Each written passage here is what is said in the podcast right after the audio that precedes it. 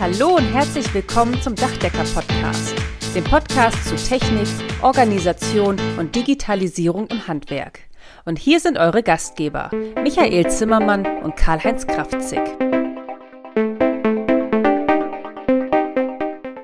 Herzlich willkommen zum heutigen Dachdecker-Podcast. Schön, dass ihr wieder dabei seid. In der vorherigen Folge haben wir über die Befestigung von Solaranlagen gesprochen. In Bälde werden wir das spannende Thema fortsetzen um dann auch mal über die unterschiedlichen Arten von Solaranlagen zu sprechen. In unserem Podcast geht es oft über Technik, Organisation und Digitalisierung. Interessant für uns sind aber auch die Menschen, also unsere Kolleginnen und Kollegen, die jeden Tag ihr Bestes geben, um erfolgreich als Handwerker unterwegs zu sein. Heute sprechen wir mit einem Kollegen aus Hessen und ich freue mich schon sehr darauf. Ja, von meiner Seite, hallo, herzlich willkommen, ja, und super, dass ihr wieder mit dabei seid. Ja, Karl-Heinz, so ist es. Ja, ab und zu interviewen wir auch sehr nette und auch vor allen Dingen auch sehr interessante Kolleginnen und Kollegen, genau wie heute. Heute haben wir unseren lieben Patrick Gottlieb. Lieber Patrick, stell dich doch bitte mal unseren Zuhörern vor. Ja, hallo euch zweien und auch den Zuhörern. Mein Name ist Patrick Gottlieb. Äh, ich bin 45 Jahre alt, Dachdeckermeister, äh, bin verheiratet, habe drei Kinder, wohne etwas abseits gelegen von Wiesbaden im schönen Wohnstein, die Perle des Taunus. Und ähm, ja, bin seit 2004 selbstständiger Dachdeckermeister, ähm, habe in 2004 meinen Meisterbrief gemacht und auch umgehend dann selbstständig gemacht.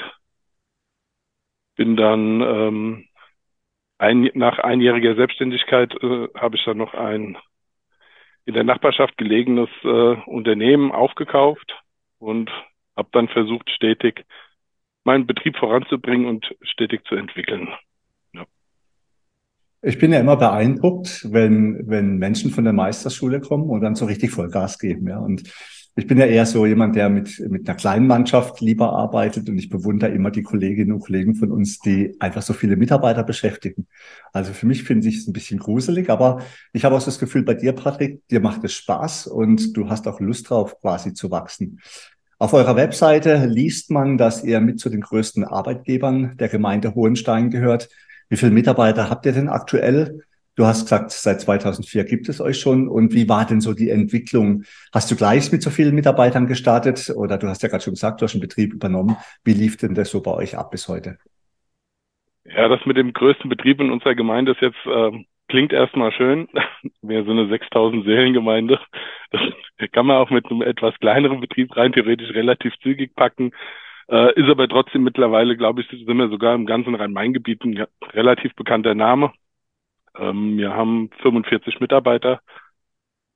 Ähm, ich habe das komplett auch so vorgehabt. Äh, kann mich jetzt immer noch, äh, da ich ja Obermeister von Wiesbaden bin, ähm, ist mein ehemaliger Lehrmeister auch öfters mal bei mir noch in meiner Erinnerung dann äh, mit mir im Gespräch und ähm, er erinnert sich immer dran, was ich damals gesagt habe, als ich als 19-Jähriger, ich habe nach meinem Abitur ähm, die Dachdeckerlehre dann machen wollen und hatte ihm ganz klar gesagt, ähm, möchte verkürzte Lehre machen, möchte durch, möchte meine Gesellenzeit, die damals noch tätig äh, in Pflicht war für die Meisterschule, ähm, hatte ich aber ganz klar vor Augen gehabt, dass ich Dachdecker werden möchte, um Unternehmer zu werden und hatte dafür mir das Handwerk Dachdecker rausgesucht gehabt, weil äh, mich das Dachdeckerhandwerk da am meisten fasziniert hatte mit seiner Vielfältigkeit.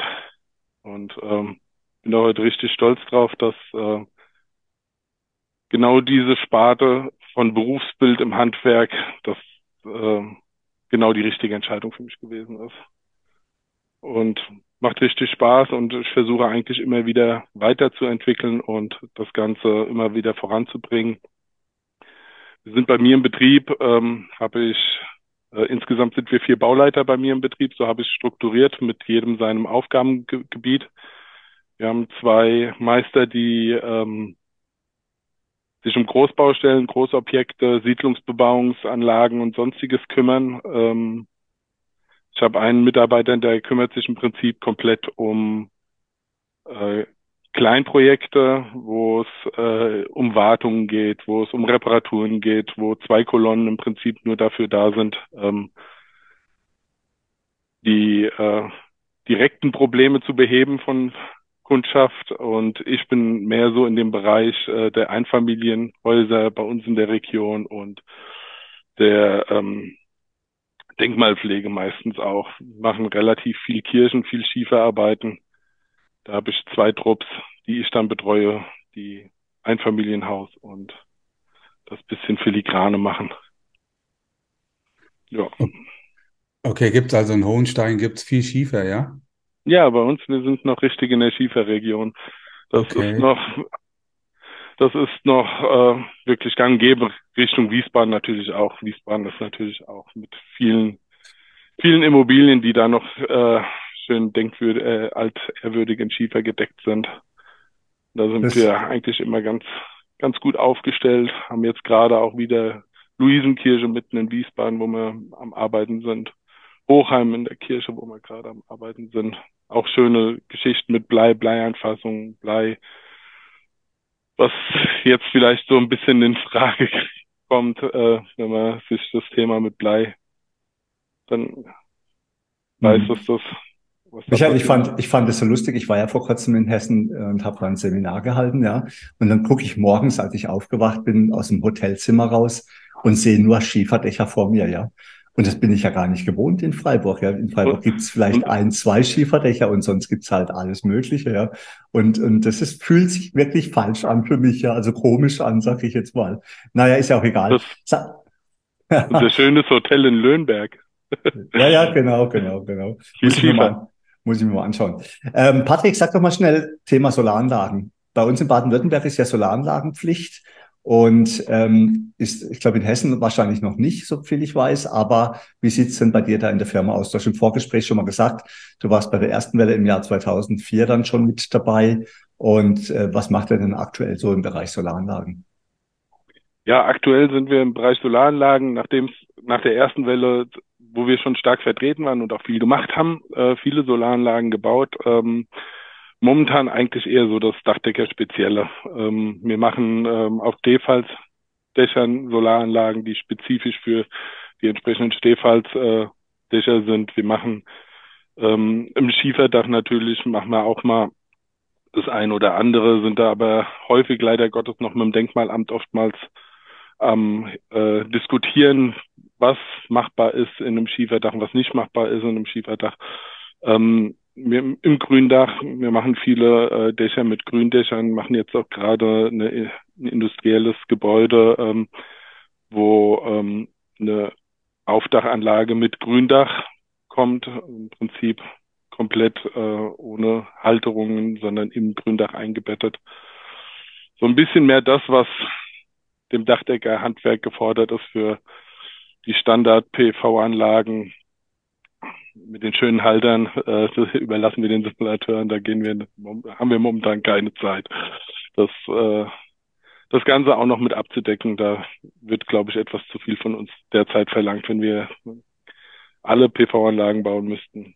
Was gerade an Anfragen ist, das ist selbst für einen Betrieb, für unsere Größenordnung derzeit nicht zu stemmen, da wir hm. momentan auch noch komplett ausgelastet sind. Ja, das hast du ja im, Vorfeld schon gesagt, aber ich finde das auch gut, dass du dich dann auch im PV-Bereich auf die reinen, sagen wir mal, äh, Spezial-PV-Anlagen dann konzentrierst und das andere, ja, kann man dann durchaus ja so ein bisschen dem Markt überlassen, weil da, das ist ja eine klassische Dachdeckerarbeit, ob das jetzt auf dem Metalldach ist, auf dem Schieberdach oder halt auch in Kombination mit der Dachbegrünung. Ja, das, das macht auf jeden Fall Sinn. Ähm, Du hast ja mittlerweile ein sehr, sehr großes Unternehmen, also seit 2004. Also hast du ja richtig Gas gegeben. Du bist auch im Ehrenamt, bist du unterwegs. Du bist Obermeister der Dachdeckerinnung Wiesbaden, Rheingau-Taunus. Und jetzt weiß ich ja auch, dass uns viele jüngere Kolleginnen und Kollegen auch so aus der Meisterschule zuhören. Ja, an dieser Stelle nochmal liebe Grüße und weiterhin viel Erfolg. Ja, haltet durch. Es ist bald vorbei. Und äh, wie, was hast du da so einen Tipp für die jungen Leute? Ja, wenn sie jetzt auch gerade so an der in der Orientierung sind, weil du hast ja auch da eine wirklich sehr beeindruckende Karriere hingelegt. Boah, ja, so lang ist das ja noch gar nicht. Und dann 45 Mitarbeiter, das ist ja schon eine Nummer. Ja, und dann noch im Ehrenamt, hast ja im Vorfeld gesagt, du noch überall im Fußball und so weiter, bist du auch noch ehrenamtlich äh, tätig. Also hast du da vielleicht mal so einen Tipp oder vielleicht auch so ein paar motivierende Worte, weil ohne Ehrenamt ja funktioniert auch unsere gesamte Branche, das Dachdeckerhandwerk nicht. Ja, also ich bin äh, jetzt Obermeister. Ich bin 2012, glaube ich, gewählt worden, so ganz genau bei den ganzen Ämtern und beschreibt nicht alles ganz genau auf, wann es gewesen ist. Es muss so 2012, 2013 gewesen sein, wo ich Obermeister geworden bin von äh, Wiesbaden damals noch. Hab dann, äh, es war Wiesbaden Untertaunus, habe dann noch den, mit dem Rheingau zusammen fusioniert, habe den noch aufgenommen. Das war ein längeres politisches Thema, das das zusammengeführt werden musste, ähm, war unsere Innung eigentlich auch schon, es war nicht mehr so das Innungsleben, was wir damals hatten. Also ich bin Obermeister geworden, weil ich glaube, ich, ich war einer von denen, die auf die Sitzung kamen.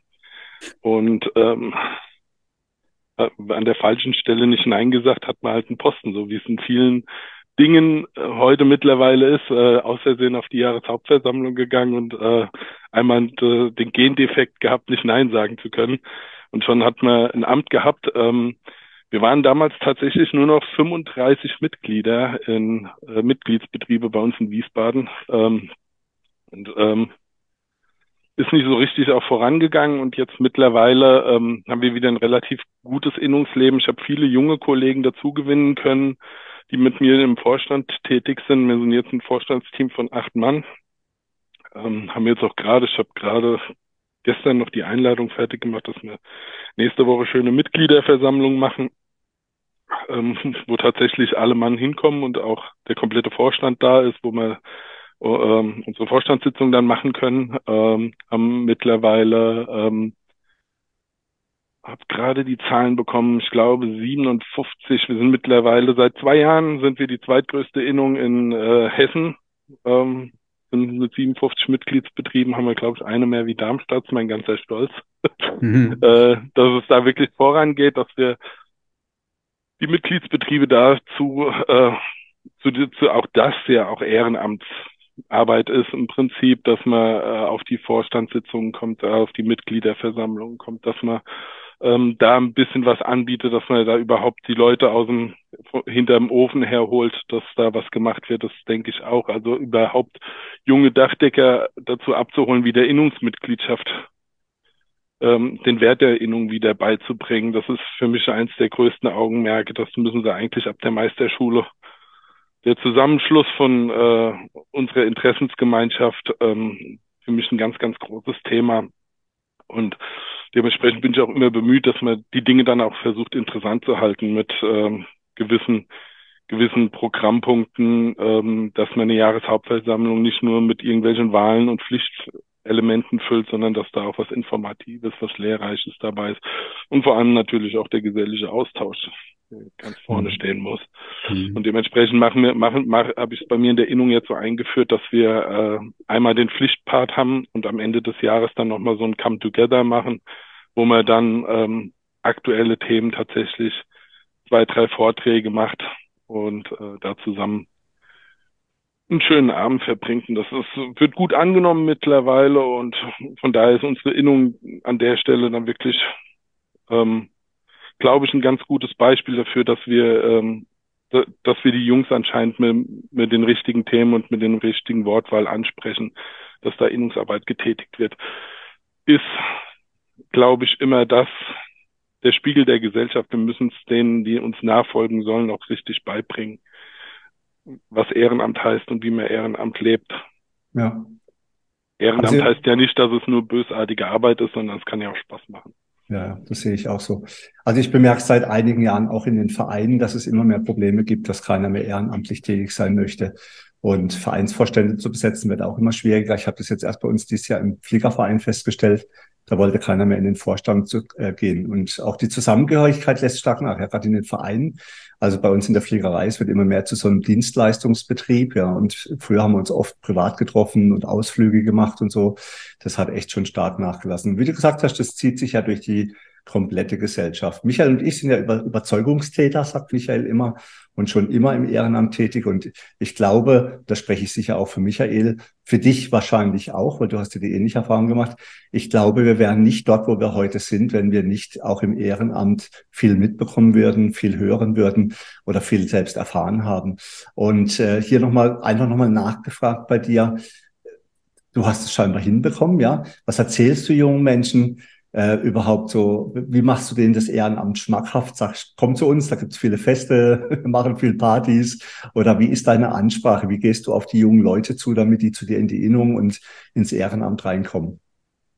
ja, Nepper, Schnepper, Bauernfänger, äh, erst das Angenehme zeigen und dann nachher zu sagen, guck mal, es muss doch noch ein bisschen was mitmachen, ein bisschen arbeiten dazu gehört dann auch dazu. Ähm, nein, ich denke, dass das tatsächlich erstmal ähm, ähnlich ist, wenn man erstmal merkt, was es, äh, was es heißt, ähm, die Annehmlichkeit zu nutzen und gewisse Dinge ähm, zu bekommen, macht das dann für diejenigen, mit denen man dann dann unterwegs ist, dann auch, äh, ja, dann übernehme ich mal das und dann mache ich auch mal das. Und schwuppdiwupp hat man dann doch irgendjemanden irgendwo gecatcht. Hast du, hast du das Gefühl, dass jüngere Ehrenämtler jüngere eher reinbekommen, dass es vielleicht älteren Ehrenämtlern schwerer fällt, jüngere ins, fürs Ehrenamt zu gewinnen? Was ist da deine Einschätzung? Ich glaube nicht, dass das grundsätzlich was mit dem Alter zu tun hat. Ich glaube mhm. eher, sondern dass es ähm, wirklich ähm, mit der Offenheit zu tun hat, mit denen man den Leuten begegnet, mit denen man äh, versucht umzugehen, dass man ein Lebensmotto von mir ist eigentlich immer, behandle die Leute so, wie du selbst behandelt werden möchtest. Und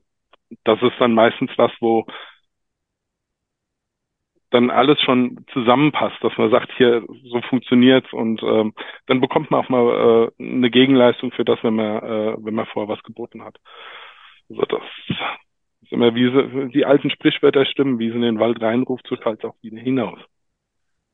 Hm, das ist richtig. Also was halt auch äh, so mir nach meinem Dafürhalten viel zu kurz kommt, ist auch die Tatsache, dass so eine Innung ähm, oder die Berufsorganisation ist ja ein Unternehmernetzwerk. Und natürlich gibt's Regularien, ja, die musst du abfrühstücke einmal im Jahr, wie du es gesagt hast, aber ansonsten kann man sich ja auch dann, sagen wir mal, mit wichtigen, auch unternehmerischen Dingen beschäftigen. Natürlich darf auch der Spaß dabei nicht zu kurz kommen, aber wo gibt's sowas noch, wo lauter Gleichgesinnte unterwegs sind, wo gleiche Freude, aber auch gleiche Probleme haben, sich untereinander austauschen können und denke mal, so wie früher ist das ja auch bei weitem nicht mehr, dass man da so ein Futterneid hat. Mittlerweile ist ja genug für alle da und ich glaube, da gebe ich dir vollkommen recht, dass das auch nichts mit dem Alter zu tun hat, Karl, sonst wären wir ja sowieso schon weg vom Fenster, sondern das ist eher, eher eine Sache äh, vom, vom Mindset, ja. Und ähm, wenn wir schon dabei sind, Mindset, also ja, das Problem Ausbildung, das Problem Fachkräftebedarf, das ist ja das, was uns momentan am meisten umtreibt, ja, in alle, in alle Richtungen. Also wenn du den Zahlen so glauben darfst, dann haben wir irgendwie, ja, haben wir in zehn Jahre ein irgendwie Defizit von sieben Millionen Fachkräfte über alle alle Branchen hinweg. Also das heißt, der, der Kampf um die Besten, der hat schon lang begonnen. Wir sind da irgendwie mittendrin, ja. Und die Frage, die sich dabei auch immer wieder stellt, ja, das ist aber auch genau wie in der Schule, ähm, reicht das aus, was da heute so an Ausbildung ähm, geleistet wird, beziehungsweise reicht das aus, dass man als Betrieb, genauso aber auch als Eltern seine, seine Kids oder seine Auszubildende in die Schule schickt und sagt, hier seht mal zu, äh, dass ihr was aus denen macht oder dass man da wirklich auch selbst als Unternehmen, genau wie auch als Eltern gefordert ist, um da auch ähm, selbst auch ja mit Hand anzulegen und dann das auch in die richtigen Bahnen zu leiten. Das ist ja auch mit ein Grund, weshalb Karl-Heinz und ich uns auch da im Ehrenamt mit betätigen, ob das jetzt der Podcast ist, ob das YouTube ist oder ob das ja irgendwie ein Seminar oder sonst irgendwie was ist, um einfach auch mal zu zeigen, hier, ähm, wir sind ja, wir sind so, dass wir auch unsere Erfahrung weitergeben wollen, ohne da jetzt den Lehrer spielen zu möchten. Also das, das ist ja das Letzte, was wir ähm, so wollen. Und du bist ja jetzt auch noch Landeslehrlingswart, das hast du uns ja so ein bisschen unterschlagen, ja, also auch da bist du ja im Ehrenamt unterwegs. Wie ist dann so deine Erfahrung und äh, oder andersherum? Hast du einen Tipp, wie man das vielleicht auch besser machen kann für die Zukunft? Weil ja, das ist ja das, was uns auch momentan, ja, was uns am meisten auf den Nägeln brennt, also gerade unsere Nachwuchstalente. Ja, das ist das, was ich im Vorspann ja nicht so ganz äh, erwähnt habe, ist ähm, ja Landeslehrlingswart ist grundsätzlich auch was, wo ich mich absolut wiederfinde. Das ist, so bin ich auch damals in den Innungsvorstand. Erst war es Landeslehrlingswart, bis ich Obermeister wurde. Das habe ich auch erst eine Legislaturperiode gemacht da.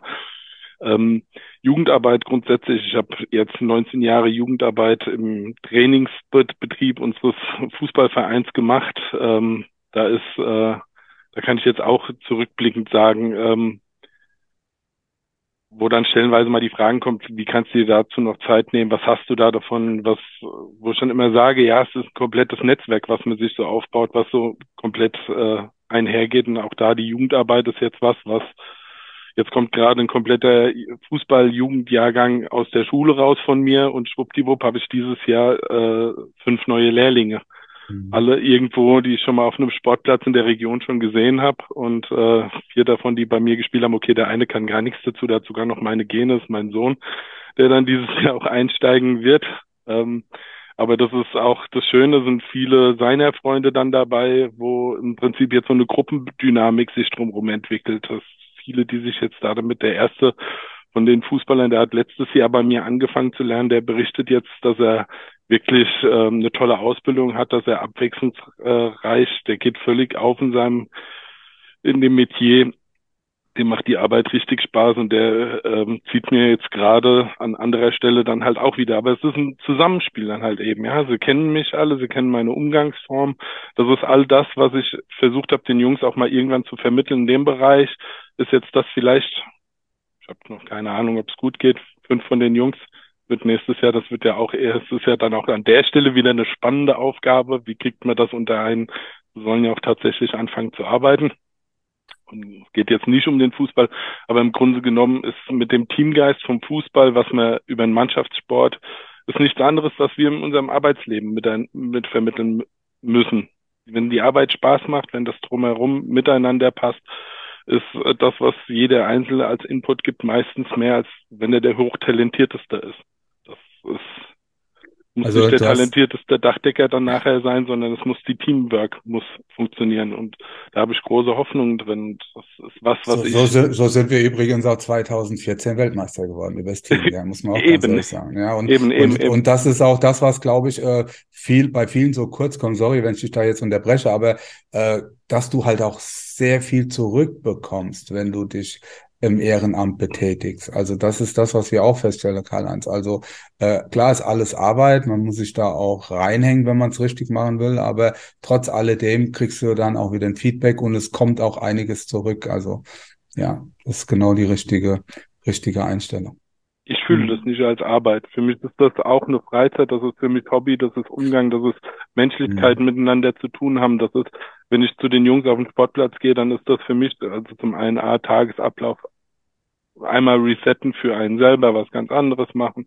Aber im Prinzip hängt trotzdem unser Leben ja mit allen Facetten, mit allen Punkten irgendwo zusammen. Und es ist nicht alles, alles, was man macht, hat irgendwo einen Sinn und bringt dann nachher wieder alles zusammen. Und von daher ja, aber, aber ist klar, es ist für dich das jetzt keine Arbeit. Aber wenn wir jetzt gerade mal nur mal heute den Tag jetzt mal sehen. Es ist jetzt ja Samstag, es ist jetzt halb drei. Ja, wir sitzen jetzt da, andere liegen auf der Couch.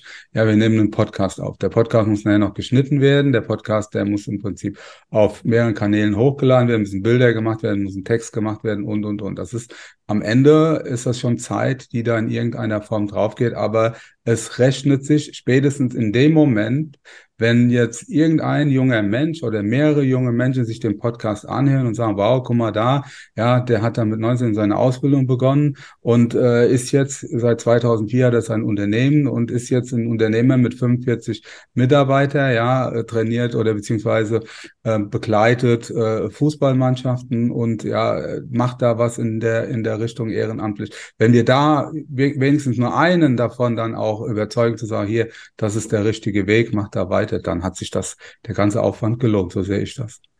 Richtig. Er ist auch ein gutes Vorbild, Michael, der Patrick. Immer mehr junge Menschen von der Meisterschule, die haben ja vielleicht Angst davor, sich selbstständig zu machen oder trauen sich das nicht zu. War das, Patrick, war das bei dir jemals ein Thema, dass du gesagt hast, nee, ich habe Angst oder könnte nicht funktionieren? Weil ich habe, ich hab, wir haben bei uns im Betrieb einen Meister ausgebildet. Als er fertig war, hat er gesagt, du, Karl-Heinz, sei mir nicht böse, aber die Verantwortung, das ist mir zu viel. Ich möchte was anderes machen. Wie war denn das bei dir? Wie gesagt, ich habe das in meinem Ausbildungsgespräch, als ich meine Lehrstelle angefragt habe, ich meinem Lehrmeister gesagt, ich bin extra, also auch da wohl gewählt, kleiner Betrieb, ich war einer von, also Chef, ein Geselle, ich. Wow. Ähm, das war klar, klar so ausgesucht. Ich wollte da im kleinen Team tatsächlich lernen, weil direkt beim Chef lernt man mehr. War ein sehr, sehr guter Ausbildungsbetrieb. Betrieb. Ich hoffe, Michael Döring, du hörst dazu. Und ähm, ja, ähm, war ganz klar gesagt, war klar das, was ich vorhatte. Ich wollte mhm. das genauso, ich war genau darauf getrimmt, habe mir das dann später in den Gesellenjahren nochmal im größeren Betrieb angeguckt, auch mit der Option gegebenenfalls in diesem Betrieb, wo ich dann die, meine Gesellenzeit gemacht hatte. Es hat da aus diversen Gründen nicht funktioniert, dass ich da nach der Gesellenzeit ähm, im Prinzip zur Übernahme des Betriebes geblieben bin. Glück auf, der Inhaber ist heute noch fest im Sattel. Da wäre ich heute noch nicht ganz so weit, wie ich mir vorgenommen hätte. Ähm, ja, war dann klar der Weg, fertig selber machen und selber cool. so bestimmen, wie, wie ich das selber machen möchte. Sehr das war cool. für mich, diese Selbstbestimmung ist mir im Leben deutlich wichtiger wie vieles andere. Ja, ja, das glaube ich. Lass uns mal noch ein bisschen zur Organisation kommen. Ja. Ähm, die Idee zum Podcast kam von Achim Meisenbacher, von Memo-Meister. Herzliche Grüße, Achim, an dieser Stelle, falls du zuhörst. Und den hast du ja bei den Digitaltagen in Hessen kennengelernt. Äh, und bevor wir uns generell jetzt gleich über das Thema Baustellendokumentation unterhalten, die allgemeine Frage, wie sieht's denn mit der Digitalisierung bei dir im Betrieb aus? Mit welcher Software machst du so deine Angebote und Aufträge? Und äh, hast du schon das, bist du schon im papierlosen Büro angekommen oder wo stehst du heute? Also papierloses Büro, sage ich jetzt mal, ich habe mich letzte Woche dabei wirklich äh, versucht, selbst zu reflektieren auf meinem Arbeitsplatz. Ähm, und habe das jetzt auch wieder, das ist äh, mein Papier im Büro. Ähm, ist immer mal ein Zettelchen, ein kleines Zettelchen nebendran für eine schnelle Handnotiz. Aber das Zettel ist dann nachher tatsächlich so, dass das immer, also vielleicht noch mal ein Post-it oder sowas, äh, ist tatsächlich das, wo ich noch mal mir schnell mal irgendwie mal zwei Zahlen zusammenschreibe und ähm, nicht großartig. Äh, also das war es eigentlich. Mehr Papier äh, ist eigentlich tatsächlich bei mir nicht mehr im Büro. Ähm, ja, wie gesagt, den Achim habe ich letztes Jahr bei uns auf den äh, Digitagen in Hessen kennengelernt. Ähm, war der erste erste Vortrag. Wir haben in Kinosälen gesessen. Achim war der erste, der auf der Bühne war und ich habe dem zugehört und habe gesagt, geil, das ist genau das Ding, das ist genau das, was bei mir gefehlt hat. Das ist der Punkt. Ich konnte rausgehen, habe gesagt, die anderen interessieren mich nicht, egal was die haben, das will ich. Und äh, das macht mein, äh, das macht mein Betrieb genau in den Punkten, wo ich mir gedacht habe, da hapert's bei mir. Ähm, habe vorher natürlich mit einer so Dachdecker-spezifischen Software, MemoMeister ist jetzt ja keine Dachdecker-spezifische Software, ähm, mit einer Dachdecker-spezifischen äh, Kalkulationssoftware von der Firma Codex gearbeitet super gut im Handling für Zeiterfassung, für äh, also digital auch da schon digitale Zeiterfassung und war auch ein Vorreiter in Bilderdokumentation. Habe ich auch alles komplett, äh, die komplette äh, Branchensoftware da im Prinzip von oben bis unten durch äh, philosophiert und habe alles verwendet und alles genutzt und habe die Jungs mit Zeit-App-Erfassung rausgejagt, mit Bilderdokumentation ist mir aber dann über die Zeit, ähm, da wir mittlerweile über flexible Arbeitsorte reden, zu statisch geworden. Das ist alles, alles serverbasiert, alles auf einem Rechner, irgendwo eigene Serverplätze. Ähm, mein ältester Sohn, äh, 26, der ist ITler, passenderweise. Ähm, hat dann immer gesagt, wir brauchen Arbeitsspeicher, wir brauchen Arbeitsspeicher, du musst deinen Server nachrüsten, du musst deinen Server nachrüsten, du bombardierst den voll, der liegt voll, man geht ins Archiv rein, man will es hochladen, ein Archivprojekt, 1300 Mails, da hast du schon Angst davor, dass du äh, dir die Mails abrufen möchtest, die Datenbank von den Mails, äh, wo dann sagst, okay, gehst mal zwei, drei Kaffee holen und guckst dann nochmal, ob die Mails dann offen sind. Und ähm, im Prinzip habe ich äh, die Archivierung jetzt im Prinzip komplett ähm, auch gesagt, also läuft bei mir komplett jetzt über äh, MemoMeister. MemoMeister war für mich im Prinzip mit internetbasiert äh, Cloud-Lösung das optimale Produkt. Also ich habe für mich eigentlich MemoMeister als das entdeckt, dass das für mich im Prinzip die Windows-Ordnerstruktur ist mit einer Twitter-Funktion und mit einer Rechtevergabe. Ja, das ist für mich MemoMeister. Ich kann in den Mappen, die ich habe, also zum einen eine grundsätzliche Firmenstruktur komplett anlegen, Mappen durchsortieren, kann das ist noch nicht mal mehr die Baustellendokumentation, die ist wunderbar, super, läuft klasse, ist nicht für mich das Hauptaugenmerk beim MemoMeister. Ist definitiv der Zweig, der wo, wo es herkam. Mittlerweile nutze ich das ähm, ähm, als Komplettbetriebsstruktur, weil ich wirklich sage, du hast deine Aufgabenbereiche und du hast deine Aufgabenbereiche mit gewissen Leuten. Und gerade wie du gesagt hattest, ähm, ja, kurze Zeit, großer Wachstum, da ist natürlich in der Zeit auch mal immer ein bisschen was auf der Strecke liegen geblieben. Wo du gesagt hast, boah, das hättest du mal ordentlicher machen können oder das hättest du mal strukturierter so wachsen lassen können oder sowas. Ähm, gewisse Abläufe, die dann nicht mehr so optimal sind, wie man sie eigentlich mal vorgehabt hat. Die werden jetzt aber durch die Digitalisierung in dem Bereich wesentlich besser. Ich habe jetzt gerade, ich habe jetzt eigentlich immer, ähm, ich glaube, meine, meine Büromitarbeiter, die fürchten mich mittlerweile schon, dass sie Angst kriegen, dass ach, Chef hat wieder eine Idee, wie wir was wieder digitalisieren können, wo wir wieder was machen. Jetzt haben wir gerade Jetzt am Wochenende haben wir jetzt das erste Mal den letzten des Monats gehabt, wo ich jetzt die Firmenfahrzeuge neu strukturiert im Memo-Meister als Mappenstruktur gemacht habe, wo jetzt jeder Mitarbeiter, der ein Fahrzeug übernommen hat, dem müssen jetzt einmal am letzten Freitag des Monats ein kleines Video drehen ums Auto drumherum, Zustand des Autos dokumentieren, Vollständigkeit. Also mit dem Video wird eigentlich präsentiert, was ist. Ich kann es mir angucken. Ich weiß, dass der Zustand von meinem Auto dementsprechend ist. Das Bolgen, das dann Nachgang ist, was, wo man nachher sagt, oh, das war ja schon, als ich das Auto übernommen habe, war das Bolgen ja schon. Jetzt habe ich einmal im Monat immer den Überblick über die Fahrzeuge, über den Werkzeugzustand oder sonst irgendwas.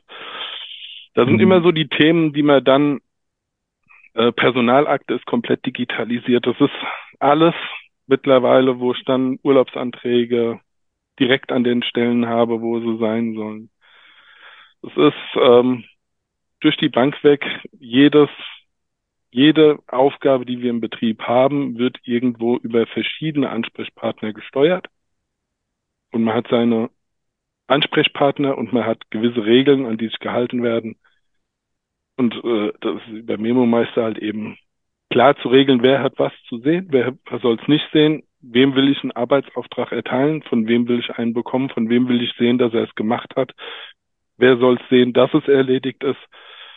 Und das ist ähm, Memo-Meister eigentlich im Prinzip optimal zu Ende gedacht, dass mhm. man gibt kleine Verbesserungsvorschläge, die ich Achim auch immer gern, ganz gerne mitteile und wo wir immer natürlich weiterentwickeln und wo ich mich auch ganz gerne mit austausche, was so Ideen sind, was man irgendwo neu machen kann. Ich habe mittlerweile äh, die Internetseite verlinkt, komplett ein Automatismus drin, dass Kunden direkt die Anfrage bei mir auf der Internetseite reinstarten können, ich direkt eine Mappe organisiert bekomme. Ähm, Handlungsaufträge im Büro direkt verteilt werden mit dem, was der Kunde uns eigentlich schon sagt, wo man vorher gesagt hat, okay, ich habe eine Hörer an der Hand und wie viel Zettel hat man alleine schon gehabt, dass die Sekretärin hier was aufgenommen hat, ein Telefonat. Dann ist der Zettel irgendwo unter die Schreibtischablage gerutscht und man hat den Kunden doch nie zurückgerufen. Auch automatisiert mittlerweile. Gibt ganz klare Liste. Wer hat das Gespräch entgegengenommen, wird nur noch im Memo-Meister. Man kriegt einen kleinen Link drauf, wenn man jemanden zurückzurufen hat. Also ist jetzt schon sehr cool, muss ich sagen. Ja, ich bin ja auch ein großer Memo-Meister-Fan, aber ich mache tatsächlich ähm, fast nur Baustellendokumentation damit. Aber ich habe halt auch den Vorteil, ich bin ja nicht so groß wie du. Ne? Ich habe ja neun, neun Mitarbeiter, das heißt, ich weiß eh alles. Ja, ich sehe auch alles. Da ist es vielleicht nochmal einfacher. Was für mich halt bei Memo Meister so cool ist, das ist jetzt, wie du sagtest, bei den Autos. Ich bin ja auch viel unterwegs, habe viel Termine oder bin viel im Ehrenamt unterwegs.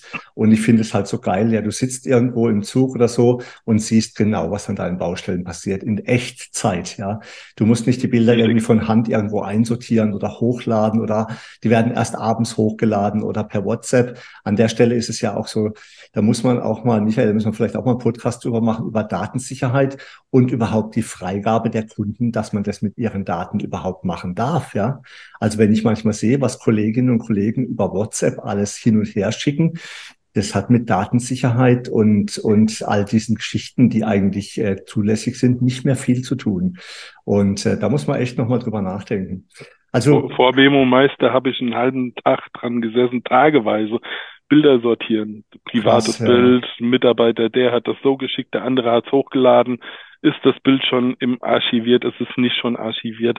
Das war äh, ich habe ja kein zwei, schöner Arbeitstag.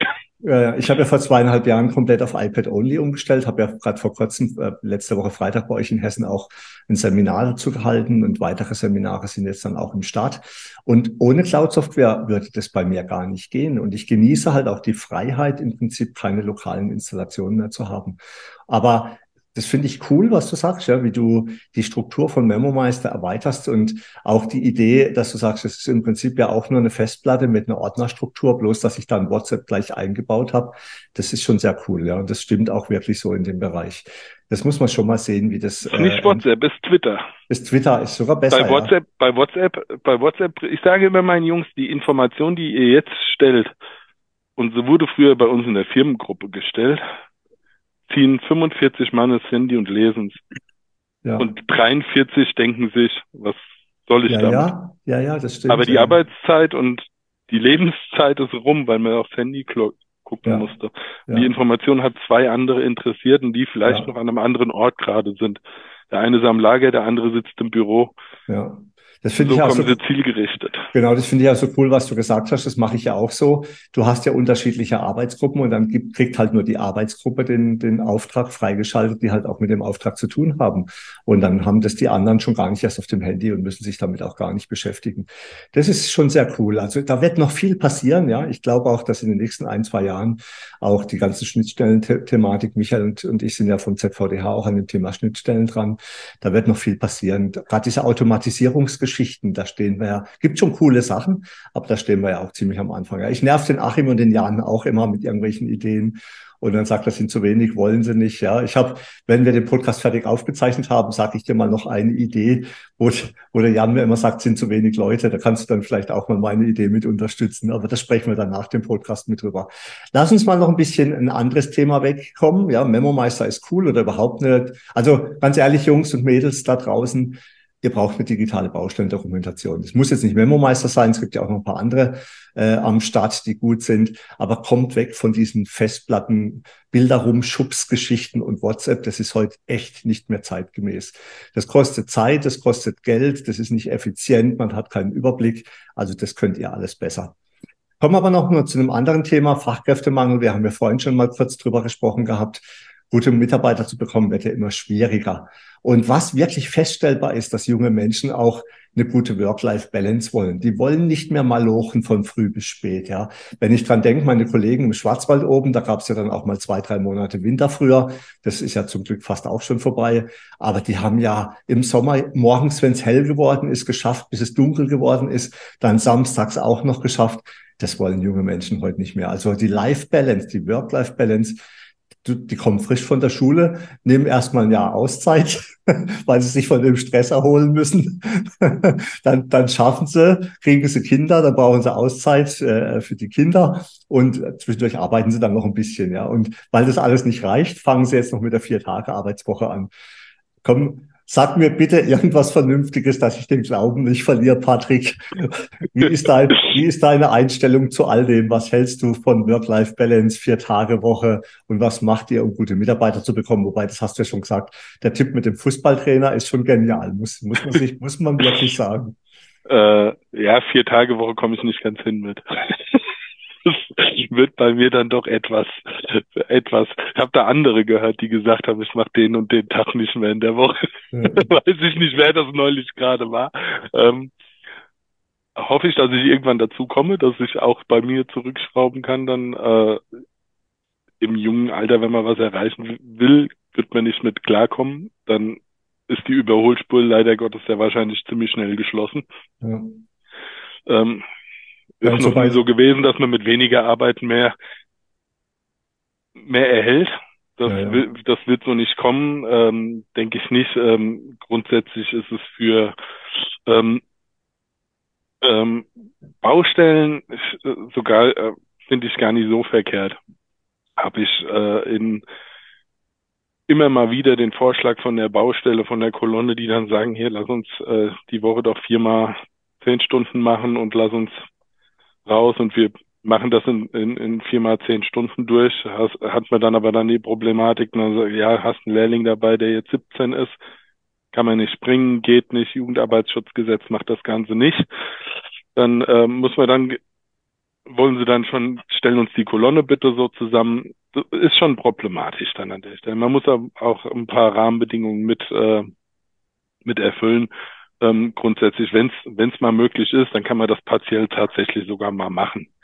Denke ich, sollte nicht eine Regel werden, dass man äh, irgendwo grundsätzlich sagt, grundsätzlich bin ich mit Dingen, und das ist ein Grundsatz von mir, mit, mit Dingen, die grundsätzlich geregelt sind, macht man in Spezialfällen grundsätzlich was falsch. Ja. Weil also immer, man muss jede Situation immer für sich betrachten und kann dann, glaube ich, auch mal äh, zu, zu, zu einem besseren Ergebnis kommen, wenn wir es anders Im Sommer, im Sommer zehn Stunden arbeiten bei 40 Grad ist natürlich auch schwierig. Aber wie ist denn so die Stimmung bei deinen Mitarbeitern oder wenn du neue Mitarbeiter einstellst? Hast du da schon das Gefühl, dass sie sagen, nee, Chef, also um vier lasse ich den Hammer fallen, das war's und überhaupt vier Tage Woche. Wir wissen ja alle, klar, dann regnet es noch irgendwie. Also gerade in unserem Handwerk, wo wir wetterabhängig sind, ist ja die Einschränkung der Wochenarbeitszeit nochmal schwierig. Und dann im Winter ist es kalt, im Sommer ist es heiß. Schon schwierig. Aber wie ist es denn, wie findest du oder wie sind denn deine Mitarbeiter drauf oder wenn du neue Mitarbeiter kennenlernst? Kommen die gleich zu dir und sagen, hey, Kollege, Chef, hier ähm, vier Tage Woche chillen und Wellness oder sagst du, nee, also bei meinen Jungs oder bei denen, die ich so einstelle, die wissen, wir müssen auch noch Gas geben. Es gehört einfach dazu. Ja, zumindest habe ich das noch in keinem Vorstellungsgespräch erlebt, dass einer reinkam und gesagt hat, überweis mir doch nur das Geld, ich komme jetzt gar nicht. das hat noch keiner getraut an der Stelle. Äh, ist vielleicht dann irgendwann so äh, das Inserat von uns, was wir machen müssen, wenn wir Mitarbeiter finden wollen, äh, dass man sagen, ja, wir überweisen nur, leisten braucht ihr nicht. Ähm, nein, das ist, äh, glaube glaube ich, ähm, man merkt es beim gewissen Mitarbeiter natürlich und man muss auch bei jedem Mitarbeiter die Lebenssituation dann auch berücksichtigen. Man hat solche und man hat solche. Es gibt welche, die brauchen die Überstunde und es gibt welche, die sagen, ich habe mein Leben so klar strukturiert und geregelt und ich habe einen alleinerziehenden Vater schon gehabt, der tatsächlich ähm, verständlicherweise äh, gucken musste, dass der Feierabend pünktlich beikommt, ähm, weil zu Hause seine Pflichten noch zu erfüllen waren. Ähm, kommt alles vor. Ich sage ja, bei 45 Mann äh, ist tatsächlich schon, und das sind nicht immer, nicht schon immer, ich habe Mitarbeiter tatsächlich noch von erster Stunde, die ich ähm, gleich im ersten Jahr hatte. Ähm, mein Prokurist mittlerweile, der Flo, ist, der ist mit 15 bei mir noch mit, äh, auf dem Lager mit dem Gerüstrahmen rückwärts umgefallen, ist heute ein gestandener Hühner, hat äh, den kompletten Werdegang komplett gemacht, ist äh, eine Stufe nach dem anderen, ohne dass er jemals irgendwo der Beste war, aber alles kontinuierlich und das ist ein Zugpferd in der Firma, ähm, der ähm, im Prinzip alles durchlaufen hat und heute Prokurist ist und äh, im Prinzip die rechte Hand neben mir. Und ähm, jeder muss seinen Weg finden, wie er das Ganze macht. Und auch der Chef muss dann an der Stelle Verständnis für den ze zeigen, der bei dem um halb vier tatsächlich das Auto auf dem Hof steht und der Hammer gefallen ist. Und für denjenigen, der abends um sechs noch sagt, Chef, hast du noch eine Baustelle, wo ich noch hinfahren muss? Ja, es ist ein muss alles flexibel, muss, äh, muss flexibel gehandhabt werden. Es ist ein schwieriges Thema. Also ich muss ganz ehrlich sagen, ich weiß auch gar nicht so richtig, was ich davon halten soll. Also das jetzt äh, zu sagen, das ist das neue Arbeitszeitmodell, Also wenn ich jetzt einen guten Mitarbeiter habe, der zu mir sagen würde, du, ich komme nur vier Tage, weil ich habe ein Kind daheim, weil ich habe noch ein anderes, ja, wichtiges Amt oder was auch immer, dann wären mir natürlich die vier Tage ja lieber als überhaupt keine. Das ist ganz klar. Aber dass man sagt, das ist jetzt unser Arbeitszeitmodell, gerade auf dem Bau, ja, dann planst du alles auf vier Tage und dann regnet es. Ja, und der fünfte Tag, wo du daheim bist, da scheint die Sonne, ja, da, da, da, da drehst du ja am Rad, ja, das geht ja. Aber das ist ein anderes Thema. Ich weiß noch nicht. Der Dirk, so mein, mein Bauingenieur, der hat ein Schild, das kann er immer, das ist auf Pappkarton nebendran gemalt. Und ich glaube, es ist das häufigste, was ich zum gesagt habe, ist, das hat er schriftlich verfasst auf seinem Nummern-Girl-Schild. Wir sind flexibel. Mit allem so. Mm, wir sind ja. immer flexibel und wir richten uns nach dem, was gefordert ist. Das versuchen wir zu erfüllen. Ja, das ist, das ist richtig. Also ich meine, ähm, äh, in letzter Zeit tut sich ja auch einiges im Handwerk, auch einiges im Dachdeckerhandwerk. Also ob das jetzt Photovoltaik ist, ob das jetzt Digitalisierung ist, ähm, da passiert ja auch einiges. Also zumindestens bei Unternehmen, die in die Zukunft gucke, die auch ja sich weiter optimieren möchten. Und da gehörst du zweifelsohne ja mit dazu. Wie geht's jetzt bei euch weiter? Ich gehe ja mal davon aus, jetzt mit Memo Meister ist ja jetzt nicht Ende der Fahnenstange, sondern da geht ja vielleicht noch so ein bisschen was. Was steht bei dir noch auf deiner To-Do-Liste?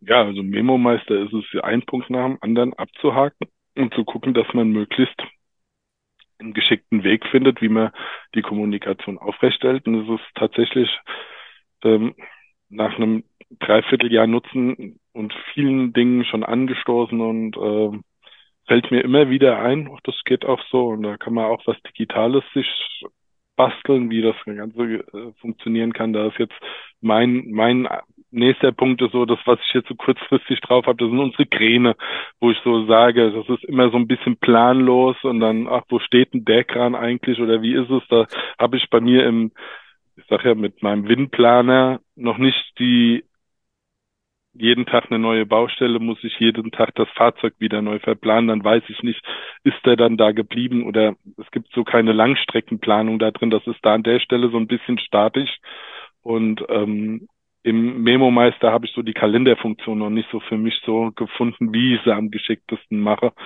Ähm, dass man für so gewisse Dinge wie so ein Kalender einfügt, wo man sagt, das ist so ein Zeitbalken, dann kann ich sagen, hier, der wird von dann bis dann da auf der Baustelle dann in etwa sein oder er ist dann da, dass man das auch fahrzeugspezifisch oder sowas, dass man so ein paar Dinge einfach so in der, in der kleinen Zeitschiene sich machen kann, wo man weiß, gehe ich da mhm. drauf und krieg das.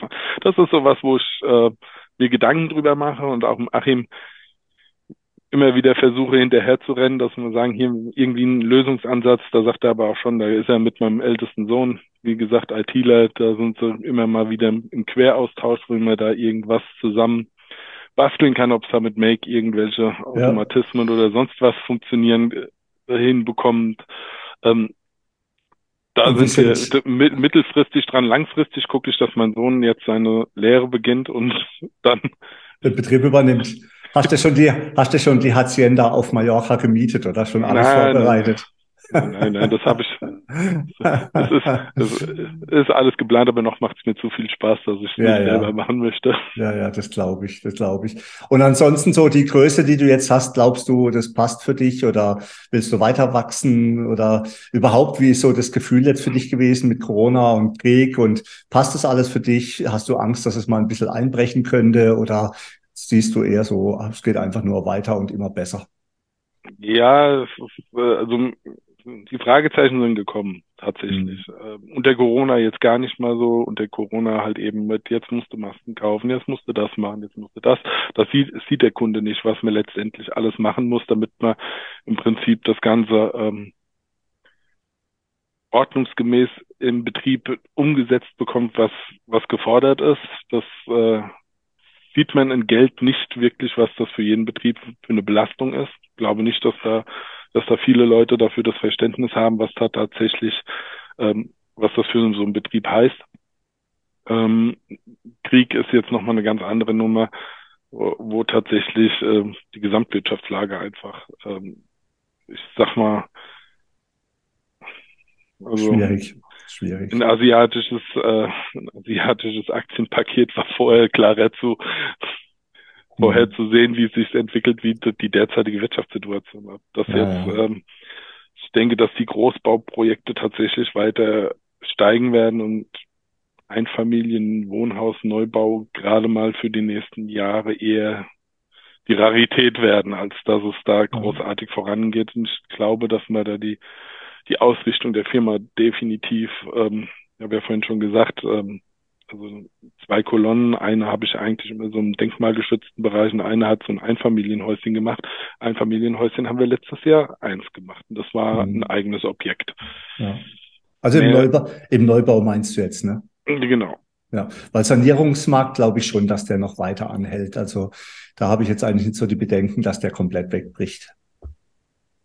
Er muss, wenn es mit den Kosten mal irgendwann mal Das stimmt. geregelt ist, dass es, dass es Ja, ja. dass es wirklich planbar ist. Also momentan können wir die Angebote, ich- also ich wüsste gar nicht, wie ich mit umgehen sollte, ein Angebot zu schreiben, um dann den Realtermin, wann ich es ausführen könnte, zu sagen, was es dann der Dann kostet. Materialpreis tatsächlich Ja, sein wird, weil Ich finde haben wir Handwerker tatsächlich für, für so ein normales Objekt ein Dreivierteljahr Vorlauf hat man für sowas, eine Reparatur oder eine Kleinigkeit, ja, kann man immer mal machen. Aber ich sag mal, so ein, so ein neues Dach, man möchte ja auch dem Kunden nicht irgendwie mal irgendwann ins Gerüst hinstellen und ein halbes Jahr später kommen und dann die Ziegel abreißen und wieder ein halbes Jahr später kommen, dann das Dach zu machen, weil man, weil es halt zwischenrein, sondern richtig schön geplant in einem durch und durchgängig durchgearbeitet, so wie mir das eigentlich von vor Corona gewohnt war. Man kommt, Ja, bleibt vier Wochen, baut wieder ab und geht wieder. ja. Ähm, das ist, das ist halt ähm, so schwer vorherzusagen. Also von daher ist es die Ge Angebotserstellung macht ja eigentlich beim Schreiben schon keinen Spaß. Hm, Weil was will mir dem Kunden sagen?